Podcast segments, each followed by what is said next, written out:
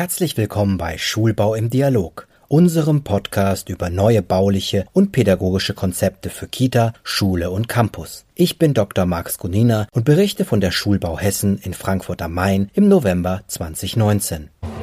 Ich spreche jetzt mit Elisabeth Endres vom Ingenieurbüro Hausladen. Wie sieht die Zukunft des Bildungsbaus aus? Wohin geht es?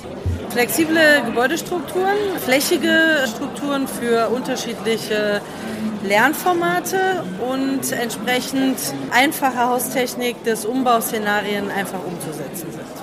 Und Fensterlüftung. Sie haben in Ihrem Vortrag Die Intelligenz des Einfachen, haben Sie über verschiedene Projekte gesprochen.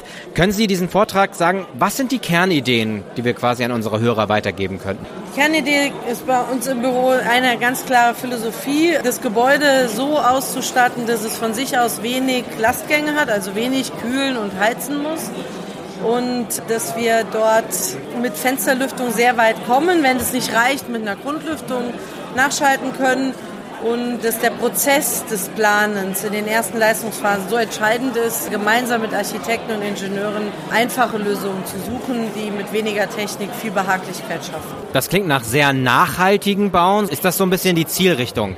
Die Zielrichtung ist Nachhaltigkeit, nur der Begriff ist so oft verwendet, deswegen sagen wir, haltbare und robuste Häuser sind das Ziel eines sogenannten interdisziplinären Planungsprozesses.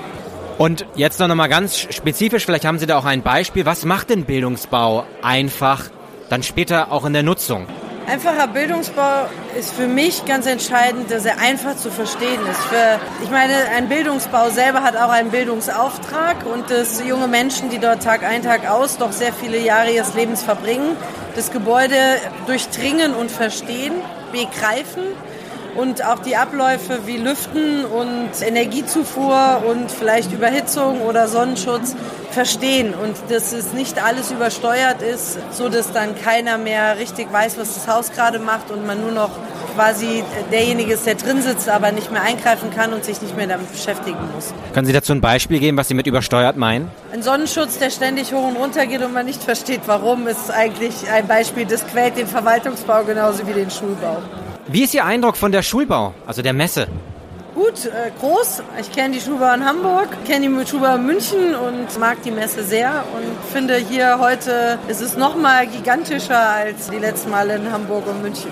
Ja, vielen Dank für das Beantworten der Fragen. Dann wünsche ich Ihnen weiterhin ganz viel Spaß. Dankeschön. Schulbau im Dialog ist ein Podcast des Kubus Medienverlags. Weitere Informationen zum Interview finden Sie im Schulbaumagazin und auf www.schulbau-messe.de.